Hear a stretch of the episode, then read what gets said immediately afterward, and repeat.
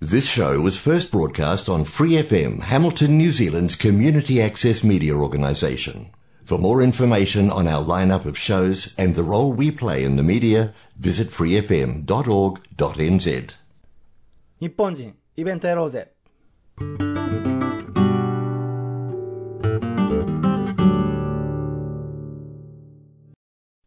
こんにちは、ノムです。 今週はですね、今月の20日、ニュージーランドで行われた作曲のコンクール、リルバーン・トラスト・スチューデント・コンポジション・アワーズについて話そうと思います。えっ、と、この賞はですね、1984年、ダグラス・リルバーンによって設立されたリルバーン・トラストの助成金で毎日、えー毎年ですね、行われています。このダグラス・リルバーンという方はですね、まあ、ニュージーランドの現代音楽の創始者のような方でですね、ウェリントンで教えられていたそうですね。この方に教わった先生が教授になってワイカト大学にも教えている方いらっしゃいますよ。えっ、と、それはさておいて、そのニュージーランドの5つの大学、オークランド、ワイカト、ビクトリア、カンタブリー、オタゴのそれぞれの機関で作曲力の向上を図るために行われていまして、その中で優秀だった、優秀な作曲をした生徒に賞が与えられるというものです。今回受賞された方は、ジョナサン・レインさんの Brain Fog、トワイラ・リードさんの Triangular Inversion、ギャブリエル・ウィリアムズさんの Shiver です。その中で、トワイラ・リードさんとギャブリエル・ウィリアムズさんとが連絡が取れまして、えっ、と、彼らの作品をこのラジオでオンエアしてもいいと許可をもらったので、今週は、えーこの二人の曲と、あと、ダグラス・リードバーンさんの曲を一曲流してみたいと思います。では一曲目、トワイラ・リードさんのトライアンギュラー・インバージョンについてですけれども、えっ、と、日本語で言うならば、なんて言うんでしょうね、トライアンギュラー、三角、三角形の展開ですね。えーインバージョン、この場合音楽用語の展開形が妥当だと思うんですけれども、三角の展開。まあ、えーちょっと、ちょっと説明書きを読んでみますね。えっ、と、この曲はミニマ、ミニマリズムの曲で、ミニマリズムの曲ってどんなのかというと、同じようなメロディーがずっと繰り返すことによって、そのズレを楽しむような音楽なんですけれども、そういう曲ですね。えっ、と、説明、えっ、と、そうですね。二つのオーバーレイされた、重ねて置かれた三角形に基づいており、一つは反対の形。だから多分、平べったい方が上で尖ってる方が下。その、えーもう一つは、もう一つのグループは直立した三角形を重ねたような曲と書かれていますね。一つのグループは、バイオリンとチェロに、えっ、と、後の残りはですね、バイオリンにビオラ、チェロ1かな？が、直立した三角形を描いています。この曲は、えっ、と、エストニアのですね、アルボペルト。この方もミニマリズムで有名な方なんですけれども、彼からインスピレーションを得て作られたと書いています。では、聴いてみてください。「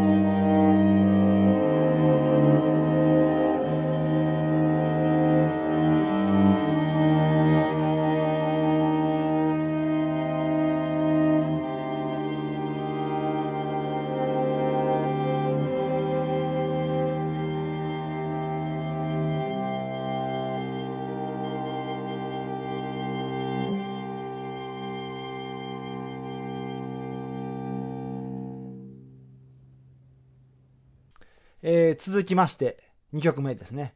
えー、ガブリエル・ウィリアムズさんのシバ、シャイバ、どっちでもでしょうかね。S-H-I-V-E-R なんですけれども、えー、プログラムノートを読んでみますね。マーク・オークボや、マーク・オークボや、ミーシャ・マンスールなどのプログレメタルのアーティストの作品に触発されましたと。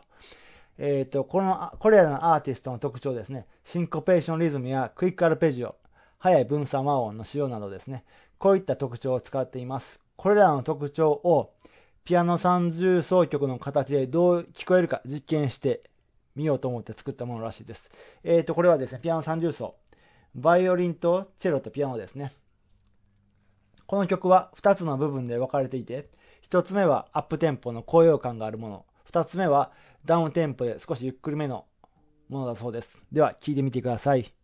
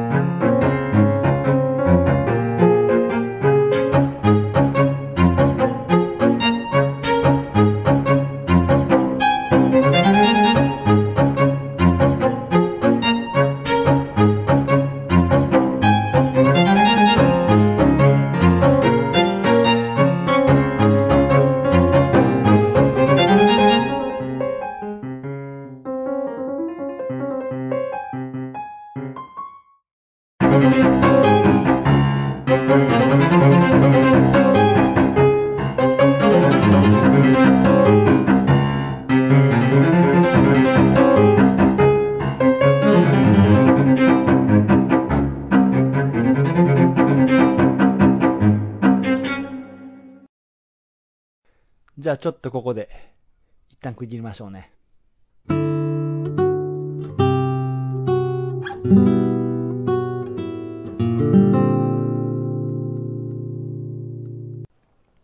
はい。では最後にですね、このリルバーントラストのコンペティションの名前のついているダグラス・リルバーンさんの曲をかけていきたいと思います。このダグラス・リルバーンさんはニュージーランドに1915年生まれて、2001年に亡くなっている作曲家なんですけれども、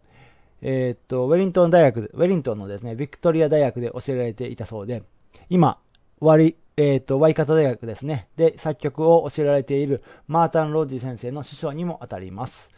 えー、っと、初期の作風はですね、ヨーロッパ後期のロマン派ですね、に影響されていたそうなんですけれども、50年代、60年代になると、どんどんどんどん伝承楽とか、かなりね、前衛的な曲に傾いていって、えー、初期の曲、作風とは全く違ったものになっています。